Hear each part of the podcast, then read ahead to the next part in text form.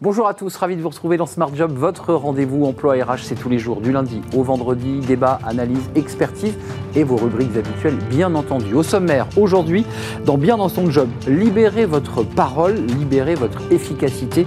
On va en parler dans quelques instants avec euh, Nathan Bonnet, un jeune entrepreneur qui a créé il y a 4 ans Polymia, il développe justement l'éloquence. On fera le point avec lui. Il a inventé d'ailleurs des, outils numériques pour justement vous faire progresser. La pause café, bien utiliser vos réseaux sociaux. Ah, ça, c'est un vrai sujet en ces moments de, rentrée. Et on fera une pause café évidemment avec Caroline Ricross. Elle est, notre invitée. Le cercle comment dépoussiérer la fonction publique? Alors, c'est un, vieux sujet, c'est un serpent de mer. On reparlera euh, de l'attractivité des, des métiers, de la revalorisation salariale, qui est un autre sujet important. Et on fera le point avec des experts de ce sujet dans le cercle RH. Et pour terminer, fenêtre sur l'emploi, au-delà du CV, eh il faut remettre les compétences au cœur du recrutement. On fera le point avec Maxime Legardez. Il est CEO et cofondateur de Maki People. Voilà le programme tout de suite, c'est bien dans son job et on parle d'éloquence.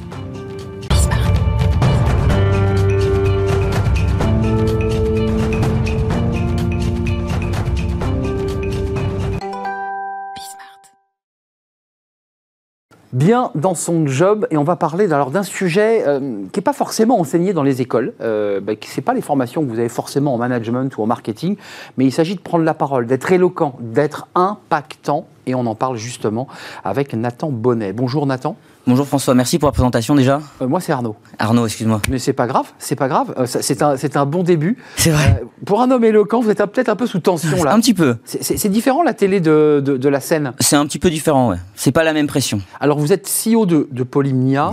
vous avez, alors c'est D'abord quelques mots sur votre parcours, parce que je voudrais qu'on s'y arrête un instant.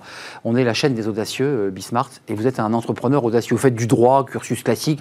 ça vous allait pas complètement. Vous avez 25 ans, donc il y a 4 ans, euh, à 21 ans, vous dites je crée ma boîte et je voudrais que les gens soient euh, éloquents. Comment c'est né cette idée? Alors moi, euh, de manière générale, j'en suis plutôt convaincu. La prise de parole a un petit peu sauvé ma vie. Durant tout mon parcours, je suis dyslexique, j'ai toujours été très mauvais à, à l'écrit, ce genre de choses.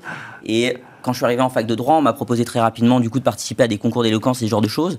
J'ai réussi à travers les concours d'éloquence à me faire un petit nom, mais modestement. Et puis, j'ai écrit comme un nerd, un petit peu dans ma chambre, une méthodologie qui avait pour objectif de développer chez n'importe qui son esprit critique. Hmm. Parce que, au-delà de la prise de parole, moi, ce qui m'importait, c'était vraiment de donner des outils aux gens pour qu'ils puissent après utiliser leur voix pour arriver à se présenter, mais surtout arriver à donner leurs idées aux autres avec leurs mots. Pour faire un peu de philo, on a une rubrique ici qui s'appelle Smart Philo. C'est pas du sophisme, c'est pas uniquement de la forme, c'est aussi apporter du contenu. C'est surtout du contenu. Euh, champion de France euh, d'éloquence. Voilà. Et de débat. Et de débat. Voilà. Donc en 2018, j'allais dire, ça bascule pour vous parce que, parce que vous avez une notoriété euh, et dont vous allez vous servir pour développer votre entreprise. Quelle définition vous donneriez? Vous venez de nous la donner. Mais l'éloquence, c'est quoi? L'éloquence, je pense que c'est de savoir aussi qui on est par ses mots. C'est d'arriver aussi peu, un petit peu à dominer soi-même et les autres en ayant une bonne image de soi à travers un plan méthodologique qu'on a dans sa tête. Alors c'est intéressant parce qu'il y a d'autres entreprises qui développent la prise de parole. Alors c'est souvent la prise de parole, certains l'appellent le média training, il y a mille mots. Vous, vous avez choisi l'éloquence. Euh, je dirais c'est plus philosophique, c'est plus élégant que, d'expliquer euh, euh, je vais vous apprendre à prendre la parole. Quelque chose de plus, ouais, de, plus, de plus riche, j'ai le sentiment, dans, la formation que vous apportez. On, essaye de se concentrer individuellement sur chacun des, cas qu'on accompagne. En, en, sachant que comme on a commencé surtout avec des institutions publiques, donc souvent aussi euh, des publics qui n'avaient aucune base de ce genre de, de, genre de... On part de zéro là. Voilà, exactement. Ce qui était très important, c'était de rapporter de l'humain là-dedans. C'était déjà d'essayer de comprendre euh, comment on arrive à relier du coup la personnalité et surtout, on va dire, les connaissances qui sont propres à chaque individu, la culture de chacun, vers un plan méthodologique. Hmm. Donc, au début, ça a été beaucoup, on va dire, de structure, avant même d'être de l'éloquence. Ça a d'abord été de la construction de, de discours, et puis surtout arriver à mettre en avant et à en donner à confiance à certaines personnes. Rentrons dans le concret parce que vous avez euh, eu des clients, parce que c'était des clients euh, assez intéressants. Vous êtes allé pousser les portes des, maisons d'arrêt, des centres de détention, pour euh, accompagner les détenus, par exemple, à pouvoir s'exprimer devant le juge. Voilà. Et ben alors. Ça, c'est une expérience très forte, j'imagine. On y va, on y va tous les mois à peu près. Dans, on travaille voilà avec. D'ailleurs, je tiens à les saluer aussi parce que le les travaux qui sont faits en milieu carcéral sont souvent pas assez mis en avant, ou en tout cas pas de la bonne manière, alors que c'est une grande machine et une grande usine avec beaucoup de personnes qui sont déterminées et passionnées par ce qu'ils font. Donc déjà, je pense qu'on leur rend très peu hommage par rapport à tout ce qu'ils sont en train de faire. Mais c'est luxueux, enfin, je veux dire, c'est quand même extrêmement gratifiant pour ces détenus qui, pour la plupart, parfois n'ont pas eu de diplôme, sont pas allés longtemps à l'école, leur apporter ce savoir et ces compétences. Je pense que de toute manière, si on leur donne pas ça, il y aura beaucoup moins de chances de réinsertion pour la plupart d'entre eux, parce que la prison, je pense, brise aussi beaucoup de confiance en soi chez beaucoup de chez beaucoup d'individus. On n'en ressort pas comme quand on est rentré. Je pense que ça c'est faux, et on n'en ressort pas toujours guéri non plus. C'est pas toujours la sanction qui guérit. Ce qui est important, c'est du coup d'arriver à leur donner les armes et surtout les codes. Donc nous, ce qu'on essaie de faire, c'est vraiment à chaque fois d'individualiser chaque personne selon leur peine, et surtout d'essayer de leur expliquer qu'il y a une autre solution possible, mais pour cela, il faut d'abord apprendre à se présenter. Et surtout, il faut déjà apprendre à savoir comment on arrive à se mettre en avant, et surtout à convaincre d'abord soi-même avant de convaincre le juge ou quelqu'un d'autre, parce qu'on n'est souvent pas dupe. Oui, c'est vrai, c'est vrai. Il faut d'abord être convaincu de ce qu'on porte et de ce qu'on dit. Et de ce qu'on vaut. Et de ce qu'on vaut. La prise de parole, elle est essentielle. Est-ce que ça doit être une, une compétence certifiée? Parce qu'elle ne l'est pas aujourd'hui, cette compétence ou peu On est en train d'y venir, je pense quand même. C'est un depuis d'ailleurs depuis que j'ai créé aussi euh, voilà ma structure, je l'ai créé aussi parce que dans l'air du temps, on est en train de se rapprocher de plus en plus euh, de cette capacité, de cette aptitude qui est de savoir s'exprimer devant les autres. Donc je pense qu'on est en train de passer le tournant de tout ça aussi, que ce soit à l'école ou que ce soit dans les formations euh, CPF ou ce genre de choses, où il y a beaucoup de personnes qui sont en train de se développer, qui sont en train voilà, de, de mettre en avant ces compétences-là. Je pense qu'on est encore au début mais c'est en train, c'est en train d'arriver. Euh, ça peut changer quoi de, bien s'exprimer? En fait, j'ai le sentiment que c'est le champ des possibles infini. C'est un petit peu ça. Je pense que dans le débat public, déjà, ça fera du monde à beaucoup de gens. Beaucoup de personnes aussi auront moins peur de dire ce qu'ils pensent. Et puis, je pense que plus on s'y prend tôt, plus aussi les jeunes auront moins peur de donner leur avis à travers le temps, et ça brisera peut-être un peu de l'élitisme aussi. Euh, Ouais, vous, parliez de, des détenus, et c'est une clé importante hein, de les accompagner, mais il ne faut pas oublier les élèves. On voit aujourd'hui un mode éducatif français qui est quand même majoritairement basé sur l'écrit, très peu sur l'oral.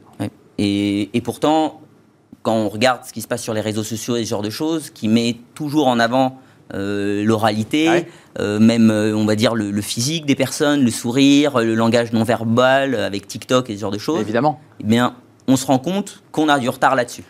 Tout est vidéo et paradoxalement, notre modèle éducatif n'est pas construit sur, le, sur la prise de parole euh, à l'oral comme aux États-Unis par exemple. Mais c'est pour ça que le grand oral du bac qui a été euh, mis, en, mis en place il n'y a, a, pas longtemps est une super épreuve parce qu'elle permet aussi de rabattre les cartes de tous les élèves et de les mettre à égalité juste sur leur créativité en partant de la prise de parole. C'est une bonne initiative. Et puis avant de nous quitter, vous avez mis en place un logiciel parce que la tech joue un rôle important pour, euh, quoi, pour travailler sur la voix? Non, en gros, on a créé une intelligence artificielle pour le grand oral du bac l'année dernière qui est sous trois critères. Le premier, c'est l'intonation de la voix. On essaye, on module si vous êtes rapide, si vous n'êtes pas assez rapide, vos accentuations de voix, vos silences. Puis d'un autre côté, on a pris le dictionnaire, on l'a fait rentrer dans des logiciels informatiques pour qu'on puisse repérer le nombre de mots que vous utilisez trop pour, pour densifier vos euh, répétitions, mais aussi les mots qui sont pas vraiment euh, bons à l'oral ou ce genre de choses. Et, éliminer les scories euh, du, langage, tous les tics de, langage. Et puis pour le non-verbal, le dernier outil, on a utilisé un, un, logiciel qui nous permet du coup de compter le nombre de mains ouvertes, le nombre de mains fermées, le nombre de mains qui se touchent, le nombre de regards droits, le nombre de regards aussi fuyants,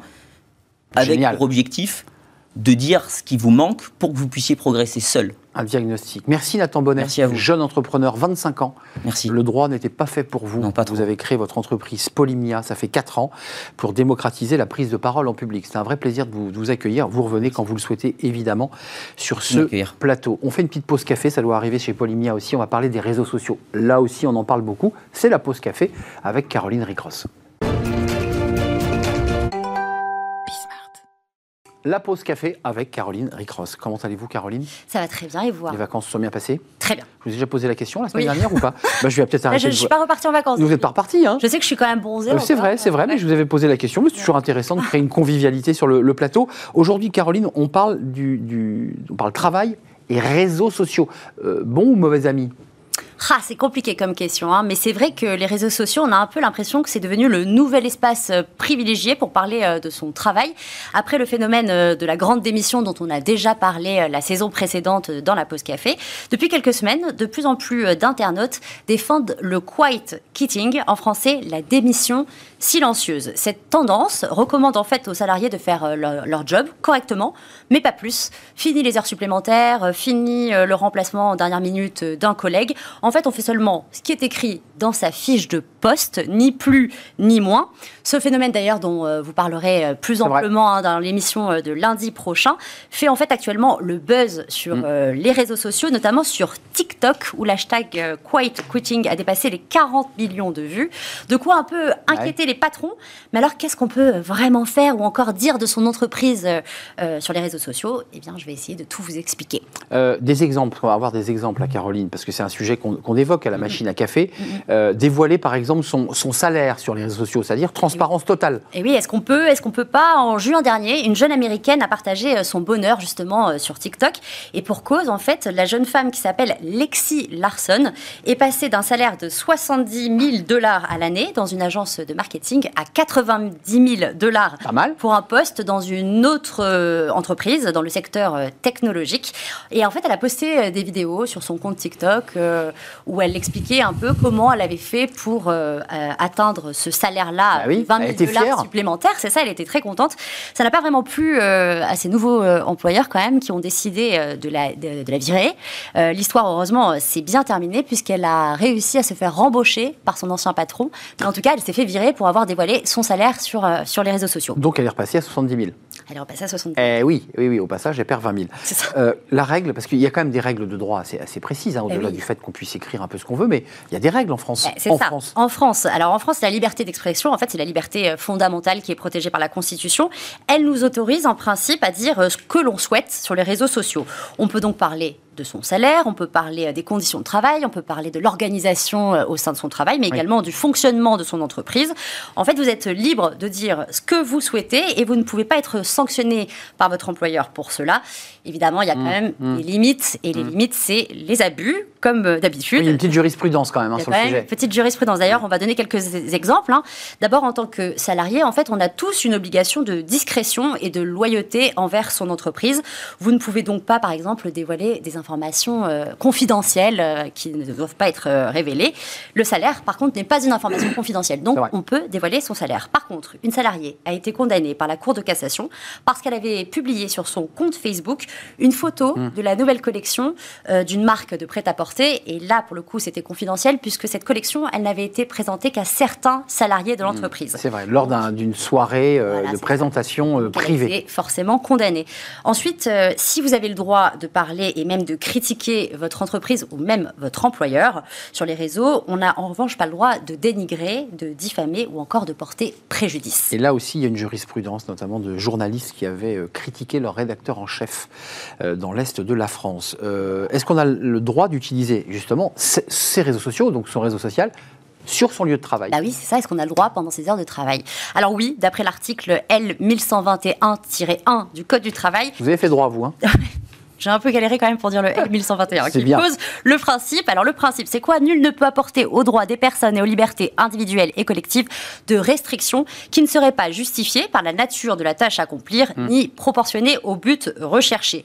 Alors ça veut dire quoi? En gros, la connexion interne, c'est quand même l'un des moyens qui est mis à la disposition du salarié pour lui permettre de faire son travail quand on est au travail. C'est ça. Donc si la CNIL admet une tolérance d'utilisation à titre privé, on a le droit d'utiliser son Facebook sur son lieu de travail. Tout est une question en fait de proportion. Un salarié a, par exemple été licencié pour faute grave parce qu'il s'était connecté pour une durée totale d'environ 41 heures en un mois, à raison de plus de 10 000 connexions sur des sites non professionnels, évidemment le tout durant le temps de son travail et depuis son poste. Une autre salariée, là aussi, a été licenciée pour avoir utilisé Facebook seulement une heure par jour pendant son temps de travail.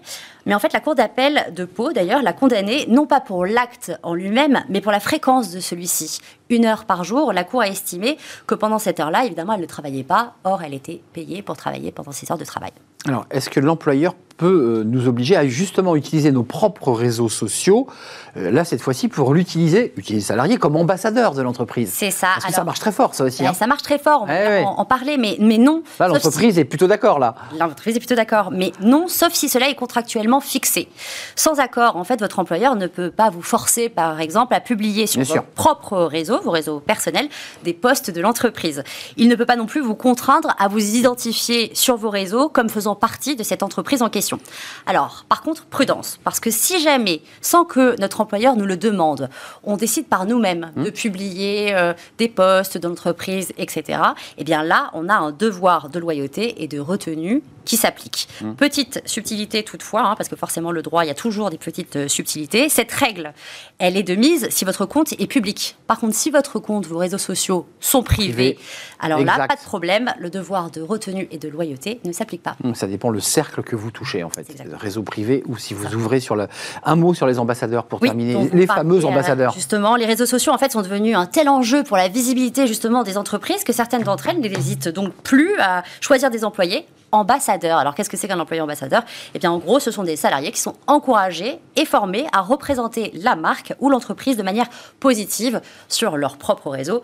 Mais quand même, hein, là encore, rien ne peut être fait sans accord. C'est ça, il faut être libre de le faire sans En fait, c'est ça la, la leçon. Ben oui, voilà, si on a envie de parler de son entreprise en bien, on le fait soi-même. On n'a pas besoin du, du DRH pour nous dicter le, le texte. Oui. Merci Caroline. Merci. Euh, puis vous avez fait du teasing effectivement pour euh, cette émission dont on parlera sur ces salariés qui font le strict minimum. Ce sera lundi prochain. Merci. À la semaine prochaine. Et je vous demanderai pas évidemment si vous avez passé de, bonnes vacances. Euh, on fait une courte pause et on s'intéresse à la fonction publique. Alors il y a eu des débats sur le point d'indice, sur la revalorisation euh, des salaires, notamment dans la catégorie B. On va faire le point sur cette, euh, bah, fonction publique qui n'attire plus ou de moins en moins. Comment faire? On fait le point avec nos invités juste après la pause.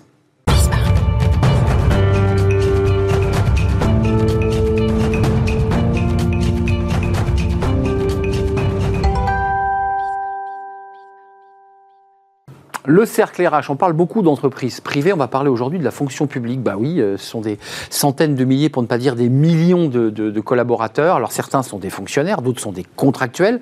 Euh, où en est-on de cette, euh, j'allais dire, cette profession? Alors c'est compliqué la fonction publique parce que c'est plein de métiers différents, l'hospitalier, le territorial, la fonction publique d'État. Où en est-on de l'attractivité de la fonction publique? Parce que c'est vrai que beaucoup disent, bah, les salaires sont bas, malgré les revalorisations récentes, point d'indice et revalorisation. C'était là dès le 1er septembre pour les catégories B. Euh, on fait le point avec mes, mes invités. Est-ce que c'est un métier qui fait encore rêver?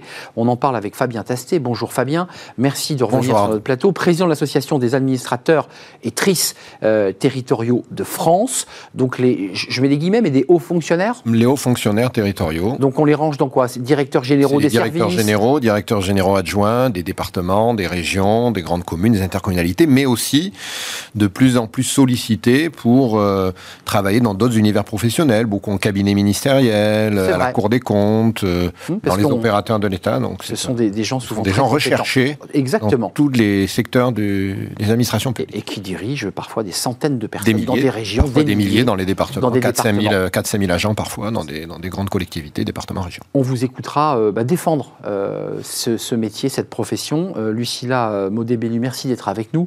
Euh, présidente de l'Association des, des jeunes agents publics, fonction publique du 21e siècle, euh, FP21. Euh, vous, vous incarnez la jeunesse. Je précise quand même, c'est important de savoir euh, de quelle fenêtre vous parlez. Vous êtes directrice d'hôpital. Pourquoi d'abord je me, je me tourne vers vous? Parce que on va entendre dans, dans une seconde. bah, c'est vrai qu'un invité qui était sur notre plateau, qui était souvent. bah, on, tiens, on l'écoute tout de suite. Écoutez-le. Je, je vous fais réagir tout de suite. Écoutez-le. Il est le président de la FIRPT euh, et on évoquait sur ce plateau des débats sur les, les conditions de travail et il avait là-dedans, vous allez l'entendre, assez dur à l'égard de la fonction publique.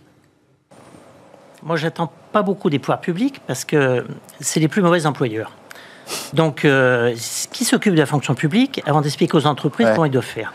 Alors, par contre, Il y a des déprimes aussi hein, dans la fonction publique. hein. Il y a des burn-out. hein. il y en a probablement plus. Je vous ai vu prendre votre souffle, Lucilla, parce qu'on parlait des burn-out, on parlait des tensions, on parlait du stress au travail, des dépressions euh, post-Covid.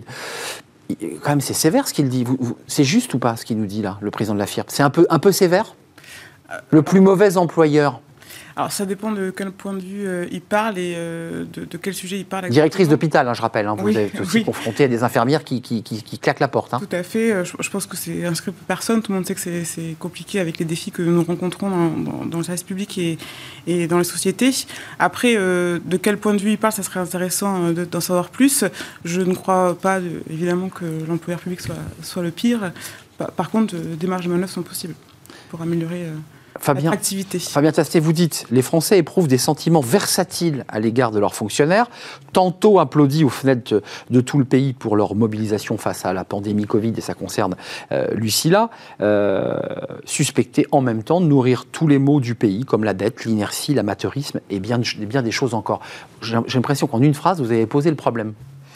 Oui, et puis je pense que le son que vous nous avez fait entendre euh, euh montre bien euh, à quel point euh, les représentations sociales que beaucoup d'entre nous véhiculent nuisent à l'attractivité de la fonction publique. Parce que c'est le. On est d'accord. C'est l'excellent sujet que, que, vous nous proposez aujourd'hui. Moi, je crois qu'il y, y, y, a trois grands défis pour l'action publique dans les années qui viennent. J'ai eu l'occasion de le dire au ministre. On le reçoit d'ailleurs la semaine prochaine au congrès des hauts fonctionnaires territoriaux. Stanislas Guérini. Stanislas Guérini. Et, et on débattra de ces sujets-là avec lui. Je crois qu'il y a le sujet de la de l'accessibilité du service public. Vous savez, traditionnellement, le service public, vous recevez des gens dans des bâtiments, dans des médiathèques, dans des conservatoires, vous recevez des gens dans des lieux, dans les hôpitaux, dans, dans les hôpitaux. non, il faut voilà. Un, de, un, de, nos plus beaux services publics, euh, un des plus en difficulté aussi, et vous leur délivrez le service. Puis il y a le développement des services publics numériques. Mais attention, 100% de services publics numériques, c'est pas possible. Ils font s'arracher les cheveux d'un nombre d'usagers. Il y a des, euh, des euh, certaines de nos concitoyens n'iront jamais euh, sur un site internet pour s'inscrire à telle ou telle prestation, etc., etc. Et puis, et je pense que ça va de plus en plus se développer, il y a la révolution du aller vers, c'est-à-dire ce n'est plus la personne qui vient dans un bâtiment qui vient au service public, le service, le service public qui va à la personne. Mmh. Voilà. Et ça, je pense que ça va être de plus en plus en développement. Euh... Accessibilité, deuxième sujet, la diversité. Je fais vite. Allez-y. On a beaucoup avancé sur le sujet de la diversité. Et si on veut que les Français croient à l'action publique et croient en leurs administrations, État, territorial ou hospitalière, il faut que les Français ils se reconnaissent dans ces administrations. Il faut que ces administrations leur ressemblent. Soit à leur image. Voilà. Donc il faut des hommes, des femmes, de la diversité, euh, des fonctionnaires qui viennent de toutes les zones géographiques du pays. On a beaucoup travaillé, vous savez que nous, on a beaucoup travaillé avec Emmanuel Macron et son gouvernement pour faire une grande réforme de euh, l'égalité des chances dans la fonction publique avec les annonces et les mesures de 2021. Il y a encore beaucoup à faire, mais on a Mais et puis il y a le troisième grand sujet, et celui-là il nous inquiète beaucoup, je crois qu'on on, on partage ça, c'est l'attractivité. Aujourd'hui, il y a eu, euh, enfin, on, on constate un, un, désamour majeur pour les métiers publics. Et je finis sur ça. Il y a eu récemment une enquête d'opinion auprès des employeurs publics. 40%, c'est pas rien, 40% des employeurs publics nous disent je ne trouve pas, je ne trouve plus, je ne trouve pas mon maître nageur, je ne trouve pas le cas mon gestionnaire comptable, je ne trouve pas d'agent en crèche pour garder les enfants,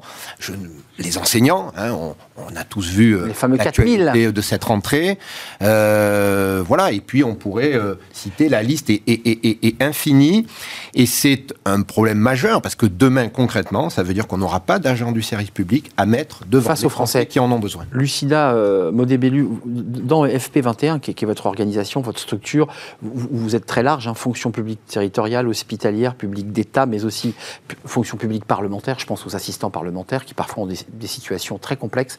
Ils ne sont pas fonctionnaires tout en étant des collaborateurs directs d'un député. Que, quels sont les messages que vous portez? Parce que vous êtes l'incarnation de la relève. Vous êtes jeune et vous dites, moi je m'y retrouve. Vous vous y retrouvez, vous, dans, dans le métier que vous faites là? Alors, Vous moi... vous épanouissez? Alors c'est la question euh, tout à fait qu'on pose euh, collectivement. Hein. Est-ce qu'il y a de l'épanouissement? Parce qu'il y a aussi la question, pour compléter euh, les propos précédents, c'est la question du sens. Souvent, euh, le service public, l'intérêt général, c'est le sens. Et d'ailleurs, euh, on envoie des personnes qui travaillent dans le secteur privé et qui viennent dans le secteur public justement parce Ah oui. que à un moment de leur carrière, ils cherchent du sens qu'ils ne trouvaient pas dans le secteur privé. Donc euh, la fonction publique a ça pour elle. Enfin, Lucilla, je m'autorise parfois aussi, les institutions publiques cherchent aussi du sang neuf venu du privé pour euh, un peu transformer, pour euh, un faire bouger les lignes. Vous êtes d'accord avec moi? Ça fait du bien un, aussi. C'est un constat, oui, tout à fait. Et, euh, et c'est cette ouverture-là, euh, j'ai inclus ça dans la diversité euh, en ce qui me concerne, puisque c'est l'ouverture avant tout euh, à, à des personnes ou des profils qu'on qu'on n'a pas l'habitude de recruter. Et c'est une des choses que l'on défend nous, dans l'association, c'est la diversité, c'est aussi la diversité des parcours professionnels. Voilà, ce, n'est pas grave si on n'a pas un parcours qui est droit comme une ligne, euh, si on vient de notre secteur, si on, veut changer au cours de sa carrière, puisque les générations, euh, la, jeunesse, hein, donc là on parle Y, Z et même Alpha. Je lisais avant de venir une mmh. étude sur la génération Alpha à partir de 2010. Alpha. Alpha, donc voilà, ce sont les, les, les, euh, les natifs à compter de l'année 2010. Donc c'est avant la génération Z là C'est après. C'est après. C'est la prochaine, c'est ceux qui ont 10 ans à peine. voilà, les plus grands ont 10 ans à peine voilà, aujourd'hui, qui, qui, qui, vont forcément être dans une dimension ultra numérique, hyper connecté, euh, tout tout de suite. On change selon nos envies et en même temps on a des préoccupations sur la durabilité, l'écologie qui sont totalement intégrées. Donc comment nous on peut s'adapter à ce profil-là, puisque c'est ça qu'on cherche quand on va travailler dans le secteur public travailler tout court. Euh, est-ce que je peux même pas devenir personnellement Et est-ce qu'en plus je peux y trouver quelque chose de collectif qui fait du sens? Donc c'est le message que vous portez dans, FP21, c'est de dire on est jeune, on peut trouver du sens à ce métier dans des responsabilités. Alors il faut préciser qu'il y a plusieurs catégories dans la fonction publique. D qui est la plus basse, euh, C, B, A, euh, et puis ensuite on appelle ça des ingénieurs, me semble-t-il, c'est le terme utilisé pour un certain nombre de fonctionnaires qui sont au-delà de catégories. Un mot sur les salaires. L'attractivité, on le voit dans le privé aujourd'hui, passe aussi par l'idée de donner envie aux collaborateurs d'avoir un salaire décent. Et les secteurs dont vous parliez tout à l'heure, secteur hospitalier, euh, la petite enfance, dans les crèches, ces métiers ne sont pas attractifs parce que, en l'occurrence, euh, les conditions de travail sont dures et les salaires sont plutôt bas. Comment on fait là? Quels sont vos vous, vous représentez les hauts fonctionnaires, donc euh, j'ai pas envie j'ai envie de dire que les salaires là c'est pas le, c'est pas un enjeu. En tout cas, qui est moins important. Et encore. Et encore. non. non. mais évidemment. Alors, il y a la question des représentations sociales. J'y reviendrai tout à l'heure parce que c'est important. Ce, pays, quand même, malmène beaucoup. Oui. Dans un discours politique très dur. Et, il y a eu la parenthèse enchantée qu'on a tous vécu du Covid, où on applaudissait à nos fenêtres, vous mm. vous, en souvenez, les agents publics, des hôpitaux, etc. C'était une parenthèse enchantée, elle est refermée. Où on embrassait les, les, policiers euh, après les attentats.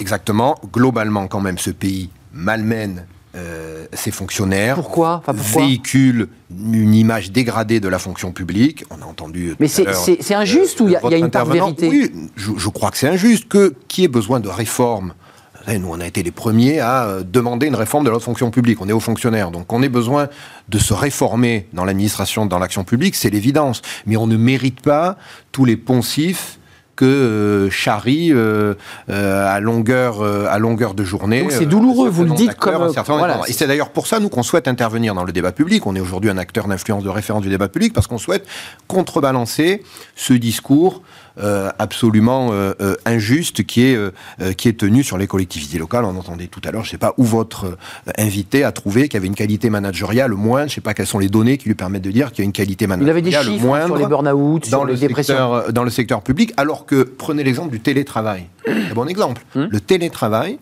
moi, je, peux vous affirmer ici, nous, on a, on a fait des études à la sortie du Covid qui le montrent très bien, qu'en matière de télétravail, les administrations publiques ont été euh, extrêmement agiles. Euh, ont su très rapidement redéployer des agents, déployer du télétravail pour que le, pour que le service public continue alors que plus de collaborateurs travaillaient à la maison. Donc ce qui a été fait en termes de de télétravail au moment du Covid dans les administrations publiques n'a absolument rien à envier à ce qui pouvait se faire dans le secteur privé. Mais et au contraire, parfois, on a été, on est allé plus loin et on a été plus agile en matière de télétravail euh, que, euh, que dans le secteur privé. Donc, il y a ce sujet, il faut pas, Fabien, euh, faut pas l'écarter. Les représentations sociales que véhicule le corps social n'incitent pas les jeunes à épouser les métiers de la fonction publique. Et là, il faut que le corps social collectivement travaille sur ce sujet. Lucilla Monébellu, il y, y, a une part de vérité. Vous dirigez un hôpital, c'est intéressant. Vous êtes une actrice de l'hôpital, on a vu, sur, même sur ce plateau, des infirmières ou des responsables recrutement qui disaient, nous, euh, on récupère aujourd'hui les infirmières du public euh, qui s'en vont, qui quittent le métier ou qui vont dans, des secteurs plus attractifs euh, ou qui partent en, intérim parce qu'elles gagnent plus. C'est une réalité, ça, qui, pèse sur les épaules de la fonction publique, qui dégrade son image. Alors, je suis directrice logistique, pour être précise, à l'hôpital de Millau, dans oh Aveyron. Donc, c'est un territoire semi-rural. Donc, je, suis, on est tous bien placés à l'hôpital pour en parler, mais encore plus. Mais oui, dans les territoires reculés. Dans les, dans les territoires euh, semi-ruraux. C'est une réalité, euh, effectivement, la rémunération, euh, c'est un, comme un besoin fondamental, donc on ne peut pas. Donc c'est une revendication fondamentale. oui, oui, oui c'est une revendication, puis un droit, et je crois que là, aujourd'hui, même le, la politique menée en place l'a très bien compris avec des augmentations de salaire, c'est une nécessité. Après, je crois que c'est humain aussi de réagir un peu au dernier moment, comme l'écologie. On le sait depuis 10 ans, 15 Bien ans, sûr, 20 ça ans. fait longtemps. Et puis maintenant qu'on est euh, devant le fait accompli, on y réagit, on y répond. Et à FP21, le parti pris, c'est de se dire, bon, effectivement, il y a le débat philosophique, politique, sociétal, mais de toute façon, on est là. Et quelles sont les solutions concrètes pour pouvoir avancer? Euh, Juste sur le salaire, il faut être précis, le, gel du point d'indice avait été gelé depuis longtemps. Il a été dégelé, 3,5% d'augmentation, ça c'est le chiffre. Et puis depuis le 1er septembre, il faut quand même le dire, Stanislas Guérini, qui vient de prendre les rênes, euh, a débloqué, a augmenté le salaire des catégories B, euh, qui était un élément important, une revendication importante. Il n'y a que ça, le salaire, ou est-ce qu'il faut aussi et là, ça, touche, euh, je dirais, la stratégie, la marque employeur. Est-ce qu'il faut que la fonction publique se comporte comme une entreprise euh, et avec une marque employeur, avec une, une visibilité, avec un discours Il n'existe pas réellement ce discours. Alors, comme une entreprise, je ne sais pas. C'est surtout d'avoir de l'ambition et d'assumer euh, les valeurs qu'on porte et l'ambition qu'on a et, d'y aller à fond et d'enlever les freins, les obstacles et les, et les, peurs qui peuvent être mises soit par le statut de la fonction publique, pour le dire très clairement, soit Mais il est remis en question par certains hommes politiques. Hein. Il dit qu'il faut, il faut arrêter ce statut qui protège une partie euh, de, des Français aux dépens d'autres qui, qui, bah, qui, sont en CDD ou qui sont précaires. C'est ce sujet-là qui est sur la table. Alors, il protège et il oblige. Euh, nous, ce qu'on voit dans les administrations, c'est que le statut peut aussi créer beaucoup d'injustices entre les contractuels et les, et, les, titulaires. Et aussi de l'injustice dans, euh, quand on est, jeune, on est jeune agent, on rentre dans la fonction publique, on a envie de se déployer, on a une ambition, on veut faire carrière. Et en fait, le statut, plus que libérer peut freiner, voire enfermer. Et donc, c'est dans. Voilà, ça protège, mais ça aussi, ça oblige beaucoup. Et ça, c'est ce qu'on rappelle très peu dans les préjugés sur la fonction publique c'est que lorsque l'on est dans un statut de fonctionnaire, nous avons beaucoup d'obligations et d'autant plus avec les responsabilités qui augmentent. Fabien Tastier, encore une fois, je vous fais parler de sujets qui ne sont pas dans vos prérogatives professionnelles, mais les professeurs évoquaient les mêmes sujets que pour les infirmières. Manque d'attractivité, salaire trop bas, euh, violence parfois au contact des mmh. élèves, euh, mmh. grande difficulté à pouvoir transmettre euh, d'une pédagogie de qualité. Enfin, globalement, ce sont des secteurs qui ne sont plus attractifs. Mmh. Représentation sociale, dégradée, ne sont pas à la hauteur de la dignité de ces métiers. Le salaire, et il faut Clairement. Pas, qui n'est pas, ça n'est pas un sujet tabou. Alors, là aussi, combien de, de, de poncifs à ces fonctionnaires trop payés pour ce qu'ils font, etc. Les rémunérations publiques, depuis 20 ans, ça n'a pas bougé, c'est 12% du PIB. Ça ne me paraît pas délirant. Le salaire moyen net mensuel d'un fonctionnaire territorial, c'est 1900 euros net par mois. Donc légèrement Ça ne me paraît pas délirant. En dessous du salaire moyen français. Absolument. Je parle du salaire euh, net moyen net des moyen. fonctionnaires territoriaux dans la fonction publique territoriale, hein. dans la fonction publique territoriale, il y a 80% d'agents de catégorie C. Vous vous rappeliez à juste titre, qu'il y avait une stratification des métiers. Catégorie C, c'est les agents d'exécution, les agents de terrain. Ils sont 80%, ils sont très nombreux dans la fonction publique territoriale, et donc on a un salaire moyen à 1900 euros net par mois. Ça ne me paraît pas délirant. Donc oui, bien sûr, il y avait un problème de pouvoir d'achat, il y a toujours un problème de pouvoir d'achat. Le gouvernement, les gouvernements successifs, enfin ce gouvernement, euh, oui, enfin le gouvernement, euh, puisque c'était à l'époque de d'Amélie Montchalin, c'était à l'époque d'Amélie Montchalin. Porté par Stanislas Guérini aujourd'hui. prolongé, prend, prend des mesures générales, la hausse du point d'indice, et des mesures catégorielles, des mesures sectorielles sur certains euh, secteurs, c'était nécessaire. Il faut le faire. Un enjeu d'attractivité, c'est le pouvoir d'achat. Dites-vous bien, je prends l'exemple de la fonction touché aussi, hein, évidemment. Dites-vous bien qu'on a là, je le disais à 80%, des agents d'exécution, euh, des agents qui sont souvent dans des métiers de contact avec la population, des métiers de terrain, des métiers extérieurs qui peuvent travailler aussi en horaire décalé. Vous savez, quand vous allez le week-end faire du sport dans un stade ou voir du sport, quand vous allez euh, à la piscine le dimanche ou à la médiathèque le dimanche en famille, bah, euh, oui, mais dans beaucoup d'endroits, elles sont ouvertes. Et elles sont ouvertes parce qu'il y a des fonctionnaires territoriaux qui sont là, qui travaillent euh, en qui horaire décalé, le, week-end, qui accueillent, qui règlent des conflits, comme tu le disais, etc. Donc, oui, il y a un enjeu de rémunération. Il existe aussi, parce qu'il ne faut pas, moi je ne me cache pas derrière mon petit doigt. Un dernier mot, il existe aussi pour les hauts fonctionnaires, si on veut aussi attirer les meilleurs à l'État, l'attractivité des meilleurs, bah oui. etc. Eh ben, il faut... Sinon, ils partent chez Google. Hein, voilà, si hein. on veut attirer les meilleurs, il faut aussi bah considérer qu'il y a sans doute un effort à faire en termes de rémunération pour les hauts fonctionnaires. Vous savez que les hauts fonctionnaires français sont moins bien payés que les hauts fonctionnaires italiens, belges, anglais, sont payés les 1% des, euh, des, euh, des, hauts fonctionnaires les mieux payés sont payés 30% de moins que les 1% des cadres du privé les mieux payés. Mais vous savez que pour autant, dans la fonction publique, quand vous êtes cadre dirigeant, vous n'avez pas moins de responsabilités qu'un cadre du privé. quand vous encadrez 5000 personnes, quand vous gérez des services publics sensibles comme la petite enfance, les personnes âgées, vous avez euh, des, des personnes qu'il faut, dont il faut assurer au quotidien, auxquelles il faut délivrer au quotidien des prestations, c'est pas moins important, moins valorisant ce que peut faire un cadre du privé. Lucilla Modébelli, je vous ai vu sourire tout à l'heure là quand, quand j'évoquais ce sujet. Qu'est-ce qui vous faisait sourire? J'ai deux points sur la rémunération. Je suis d'accord. La rémunération, c'est un besoin de base. Il faut plus en discuter. Il y a des salaires qui doivent être augmentés dans la fonction publique. Pour autant, il existe déjà des mesures catégorielles. Oui, sur, je l'évoquais, hein, celle du 1er septembre. C'est ça, et puis, et puis aussi euh, géographique sur des territoires qui sont peu attractifs, comme euh, je pense aux Outre-mer notamment, où déjà si on, va s'engager là-bas pour une certaine durée, on, est reconnu au niveau salarial. On n'a parlé que de salaire sur le plan national, mais il y a des zones territoriales qui sont des zones grises euh, où, on manque de, fonctionnaires, hein, on est d'accord. Et où là, des mesures de rémunération euh, euh, particulières peuvent aider évidemment à, favoriser l'attractivité. Mais la deuxième chose, c'est que au-delà de la rémunération, ce qui va permettre la rétention, parce que c'est aussi le sujet. Quand on est jeune, enfin, on veut garder nos talents dans l'entreprise, donc les retenir et les garder, les fidéliser, c'est le sentiment de satisfaction qui est tout aussi important, voire parfois pour certains, euh, certains profils plus important que la rémunération. Et c'est sur ça que AFP21 on travaille, et en disant que l'accompagnement à la prise de poste et tout au long de sa carrière doit être élaboré donc du RH, donc du RH. Oui, et, du management, du RH, et, du, de la gestion de son potentiel, du développement, etc. Ce qui commence à être fait pour les hauts cadres dirigeants. Et doit être fait aussi. Tant mieux, nous sommes 5 millions de fonctionnaires, donc je pense que voilà. Merci Lucilla Modébellu. des choses se font dans la fonction publique, il faut arrêter les clichés, parce que c'est ce que vous évoquiez. Il y a encore du chemin à faire peut-être sur les RH, sur la manière dont on accompagne ces jeunes qui entrent dans, la carrière, et puis rendre ce métier attractif. Il y a un congrès hein, chez, vous, euh, Fabien Tasté, c'est la semaine prochaine. 14-15 septembre à Lorient. À Lorient. Comme nous sommes ouverts, vous êtes tous eh ben, on est les bienvenus. Euh, le congrès de l'Association des administrateurs territoriaux de France et il y aura le ministre de la fonction publique. Et Jean Castex, euh, le Premier ministre, nous fera aussi euh, l'honneur d'être là. De retour de, la, de, sa région pyrénéenne. Merci à, Lucilla Modébellu, présidente de l'Association des jeunes, des jeunes agents publics, fonction publique du 21e siècle. FP21, c'est une association, il y a un site, un sigle. Allez donc rendre visite, peut-être vous inscrire si vous êtes un jeune euh, agent de la fonction publique ou même un contractuel, hein, c'est ouvert aux contractuels. Merci à vous deux de nous avoir éclairés puis d'avoir euh, voilà, transmis votre passion de cette fonction publique. On termine avec euh, Fenêtre sur l'emploi, on parle recrutement. Je ne sais pas comment ça se passe dans la fonction publique, mais c'est vrai que les CV bah, sont, ont plus la cote. Aujourd'hui, c'est les compétences qui comptent. On en parle tout de suite.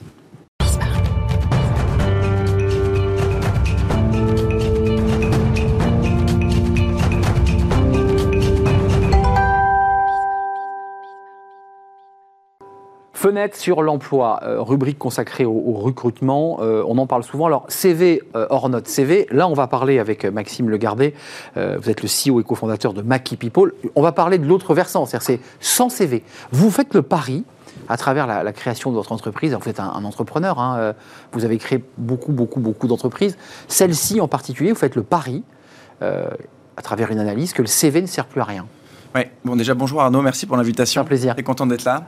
Euh, en fait, le, CV c'est très simple, hein. ça a été inventé par Léonard de Vinci il y a quand même plusieurs siècles. Aujourd'hui, en 2022, c'est toujours utilisé. Ce qu'il faut savoir, c'est que le CV, euh, déjà, euh, c'est sujet à énormément de discrimination. Et aujourd'hui, euh, face à l'embauche, dans des pays comme la France, mais c'est pareil pour nos voisins européens, on a énormément de mal à recruter euh, d'une manière euh, égalitaire où tout le monde a sa chance. Mmh, Pourquoi? Parce que le, recrutement est basé sur un CV où on va se cacher derrière un nom d'école, un nom de famille. D'où le CV anonyme hein, qui était rentré dans la Oui, mais qui, qui prend pas. qui marche Donc, En fait, déjà, le sujet, le CV, pardon, sujet à énormément de discrimination. Le deuxième point, c'est que scientifiquement, euh, c'est important de le rappeler, c'est la méthode euh, qui permet le moins de recruter euh, sur la performance du candidat. Donc en fait, souvent dans les analyses, on voit que vaut mieux jouer au dé que recruter sur un CV, même si ça nous rassure parce que c'est quand même le, mm. le document qu'on a.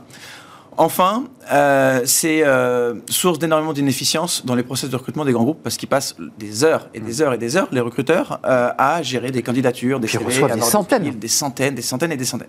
Et enfin, et c'est peut-être le plus important, j'aurais dû commencer par là, en 2022, les candidats aujourd'hui qui passent leur vie sur Netflix, Instagram ou Snapchat attendent mieux, rêvent de mieux dans une expérience de recrutement.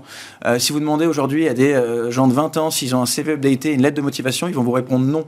En revanche, si, si vous leur demandez s'ils veulent avoir une expérience plus immersive, Ouais. plus visuelle, plus fun, où l'entreprise peut euh, leur parler euh, des valeurs, euh, de la culture d'entreprise, euh, du job qui vont être amenés à C'est faire. ça le défi Là, que vous lancez crée- dans Maki. ben, nous, on, a- on est parti de ce constat-là. Et en fait, on a monté Maki comme un peu un nouveau standard de recrutement qui permettrait aux entreprises de recruter de manière beaucoup plus moderne et fun. Grâce à une plateforme, on est d'accord. hein. Exactement. On met en relation l'offre et la demande grâce à la plateforme. Exactement, d'une manière beaucoup plus euh, sympa et fun pour les candidats. Euh, euh, d'une manière beaucoup plus objective, en fait, on a créé toute une librairie de 200 petits tests, des tests de 2 à 10 minutes euh, qu'on peut passer sur mobile d'une manière gamifiée et sympa. On va retrouver des tests de personnalité, des, tests d'aptitude cognitive, des tests de langue, est-ce que je sais parler ou écrire français ou anglais, des tests de compétences métiers. On a des tests en vente, en service client, euh, sur les langages informatiques, sur les métiers des ressources humaines, de la logistique. Donc là, le- votre client, l'em- l'employeur qui cherche, va, va aller chercher dans, le, dans, dans la, la palette des Exactement. choses qui, qui- qui l'intéressent par rapport aux compétences qu'il cherche. On est d'accord Exactement. En fait, on va permettre à des entreprises, alors on travaille aujourd'hui avec des entreprises comme Capgemini, euh, comme euh, McDonald's, euh, comme Ikea, et des plus petites entreprises, des PME, des ETI françaises et même européennes et maintenant américaines. Et en fait, on va les aider aussi bien sur des emplois de vendeurs, caissiers, livreurs, que sur des consultants, des fonctions marketing ou des directions financières. Et donc, je vous donne un exemple très concret. Vous recrutez un commercial, vous recevez des centaines de CV. Vous allez avoir, euh, en tant que candidat, vous allez cliquer sur postuler. Vous allez voir votre futur euh, manager ou un collègue en vidéo qui va dire bienvenue dans le process de recrutement. On est très content de vous accueillir aujourd'hui. Voici comment ça se passe dans l'entreprise. Tu vas avoir 15 minutes de petits euh, euh, tests sur ton mobile. À toi de jouer. Je vais avoir 5 minutes de test de métier de la vente, fait par un expert de la vente qui fait ça depuis plus de 30 ans. Je vais avoir un test de 4 minutes de maîtrise du français pour m'assurer que je sais bien écrire des mails sans faute d'orthographe. Et je vais peut-être avoir un test de 3 minutes d'expérience vidéo où dans ma chambre, dans mon salon, je vais pouvoir faire une vidéo. euh, euh, Donc ça package mise en en fait. situation. C'est le CV packagé mais euh, avec Et des tout outils. ça dans l'interface euh, de la marque euh, en question. Et le client reçoit ça. Et le client reçoit ça. Et moi, moi, je suis client, je suis recruteur. Il y a 400 personnes qui ont postulé. À la place d'avoir ma pile de CV et de regarder, de faire des erreurs, ben, je vais filtrer. Je vais voir ceux qui cochent les bonnes cases, parce qu'on recherche quand même des gens qui ont de l'empathie, des- pour un métier Hmm. Ouais. de la vente, des gens Des qui soft savent skills, ouais. des soft skills, des hard skills. Et puis, on va avoir une dizaine. Et puis, c'est cette dizaine-là de candidats avec qui je vais passer du temps dans un second temps. Donc, en fait, pourquoi les entreprises bossent avec nous? Énorme gain de temps. Ça, c'est clair. On fait gagner jusqu'à 70%. du C'est vous qui, qui sélectionnez en amont, enfin j'imagine sur les, les Nous, on critères. aide à la présélection Ouais, en donnant De en fait. fait. les clés pour euh, aider Ouais. le recruteur. Vous faites gagner du temps, Exactement. RH aussi, parce qu'il faut quand même le dire. hein. Et, et- et ils n'ont pas le temps, les RH, aujourd'hui. Donc, en fait, ces gros gains de temps ont permis d'identifier beaucoup plus rapidement les, euh, les profils, on permet d'engager les futurs collaborateurs qui sont les candidats d'une manière plus sympa. Aujourd'hui, encore une fois, je le rappelle, 95% des boîtes recrutent ou on demande va sur un site carrière, upload ton CV, on revient vers toi dans deux semaines. Merci. Là, tout de suite. Merci Maxime Legardet. Vous reviendrez nous parler parce qu'on fera une émission sur le- les CV, leur utilité, et vous viendrez débattre avec nous plus en longueur sur la, la passion qui vous anime. Avec grand Tant plaisir. de créer des entreprises que, que- que de développer des, des concepts comme Maki. Vous avez levé d'ailleurs 6 millions d'euros, euh, ça cartonne. Euh, Au-delà du CV, on en, on en reparlera sur ce plateau. Merci, Merci à vous, beaucoup. merci de nous avoir rendu visite. CEO de Maki People, Maxime Legardet. C'est terminé, on est en retard. Je remercie toute l'équipe, évidemment Théo à la réalisation. Euh, je remercie notre euh, ami euh, au son et je remercie Nicolas euh, Juchat qui m'accompagnait dans, l'oreille. Merci à, Carla pour l'accueil invité. Je serai là demain. D'ici là, portez-vous bien et restez fidèles à tous nos programmes, évidemment. Bye bye.